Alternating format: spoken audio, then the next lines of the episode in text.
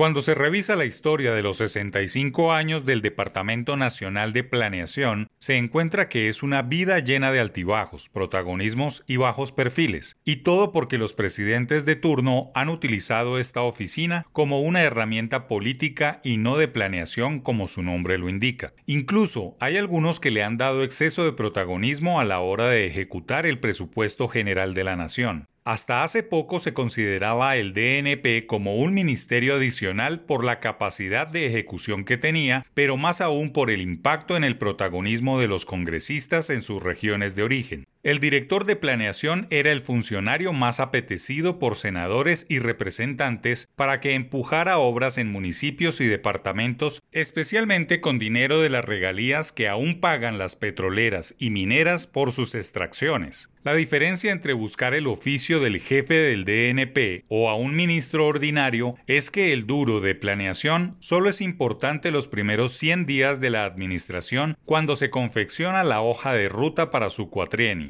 Luego pasa totalmente desapercibido al final del mandato. Los últimos cuatro presidentes, incluyendo al actual, han pervertido los roles y funciones del DNP, sacrificando su tarea de planear, proyectar y comprender los problemas nacionales en función de un manojo de proyectos de ley embutidos en el plan de desarrollo para que se aprueben a la carrera aprovechando el pupitrazo en el Congreso. Los últimos planes son una suerte de sumatoria de iniciativas gubernamentales y parlamentarias que quieren asegurar su financiación de tal manera que pasen desapercibidas y se hagan realidad con fuerza de ley. Porque Iván González, el director del DNP, ha intentado corregir los vicios burocráticos y negociantes que se han instalado en esta entidad, pero los pecados pasados se han entronizado en la cultura negociante del viejo DNP, en donde algunos de los funcionarios más experimentados actúan como una simple unidad de trabajo legislativo, UTL, de un congresista habido de contratos. Por eso mismo llama la atención la diversidad de facultades que el documento da al presidente, que van desde la posibilidad de crear un sistema de transferencias o subsidios hasta modificar la naturaleza jurídica de entidades de la rama ejecutiva,